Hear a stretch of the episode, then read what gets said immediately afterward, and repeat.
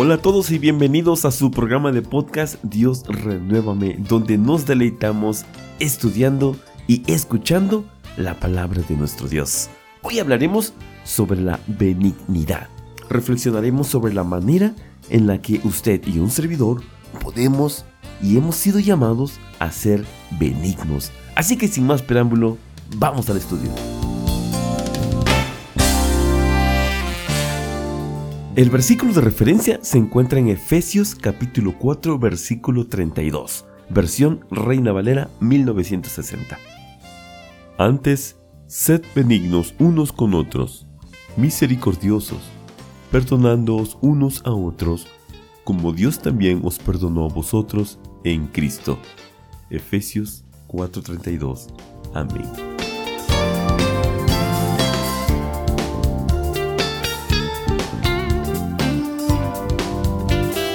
Benignos, misericordiosos y perdonadores.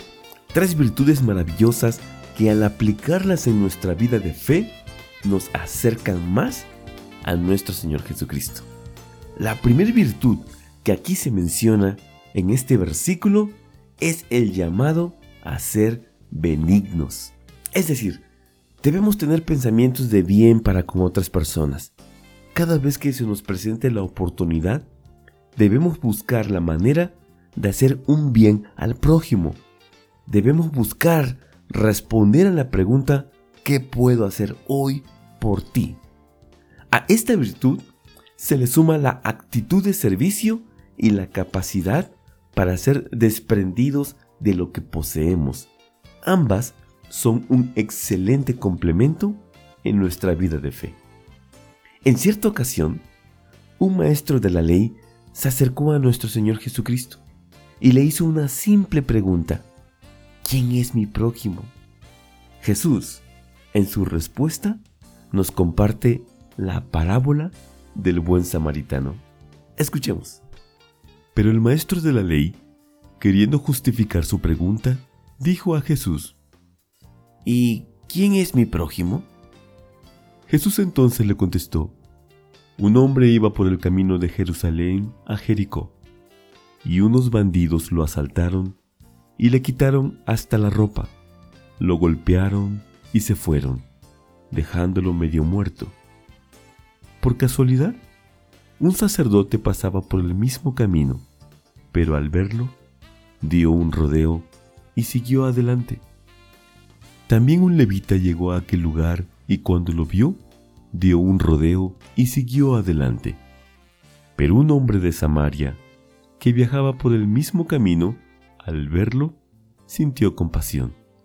Se acercó a él, le curó las heridas con aceite y vino y le puso vendas. Luego, lo subió en su propia cabalgadura, lo llevó a un alojamiento y lo cuidó. Al día siguiente, el samaritano sacó el equivalente al salario de dos días. Se lo dio al dueño del alojamiento y le dijo, Cuida a este hombre, y si gasta usted algo más, yo se lo pagaré cuando vuelva. Pues bien, ¿cuál de esos tres te parece que se hizo prójimo del hombre asaltado por los bandidos? El maestro de la ley le contestó, el que tuvo compasión de él. Jesús le dijo, pues ve y haz tú lo mismo. Amén. Lucas capítulo 10, versículos 29 al 37, versión Dios habla hoy. Maravillosa esta historia que nos comparte nuestro Señor Jesucristo y nosotros nos deberíamos de preguntar aquí, ¿de qué se desprendió el buen samaritano? Bueno, lo primero que se desprendió fue de su valioso tiempo, algo que tanto el sacerdote como el levita no estuvieron dispuestos a proporcionar. En la parábola se nos dice que prefirieron rodear la ruta. El tiempo es un recurso que casi todos tenemos agotado, pero debemos ser benignos, debemos ser humanos. Humano es sinónimo de ser benigno. El tiempo no puede ser un impedimento para que nosotros mostremos benignidad, misericordia. Nosotros debemos poner por encima de todo ello a la oportunidad que se nos presenta de poder ayudar al prójimo. Recordemos que todo esto es agradable al Padre. El samaritano también estuvo dispuesto a desprenderse de sus miedos y temores. Un hombre golpeado y herido al borde de la muerte puede llenarnos de sospechas, de temores, de miedo. ¿Qué tal si los que lo golpearon aún estaban por allí escondidos? Con todo, el buen samaritano eligió ser benigno y no ceder al temor.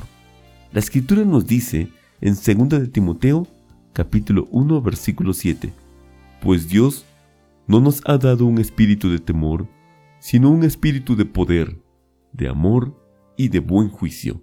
Amén. El buen samaritano también se desprendió de su economía, se desprendió del costo por ayudar, tanto que incluso dejó abierta la posibilidad de que los gastos por concepto de curación aumentaran.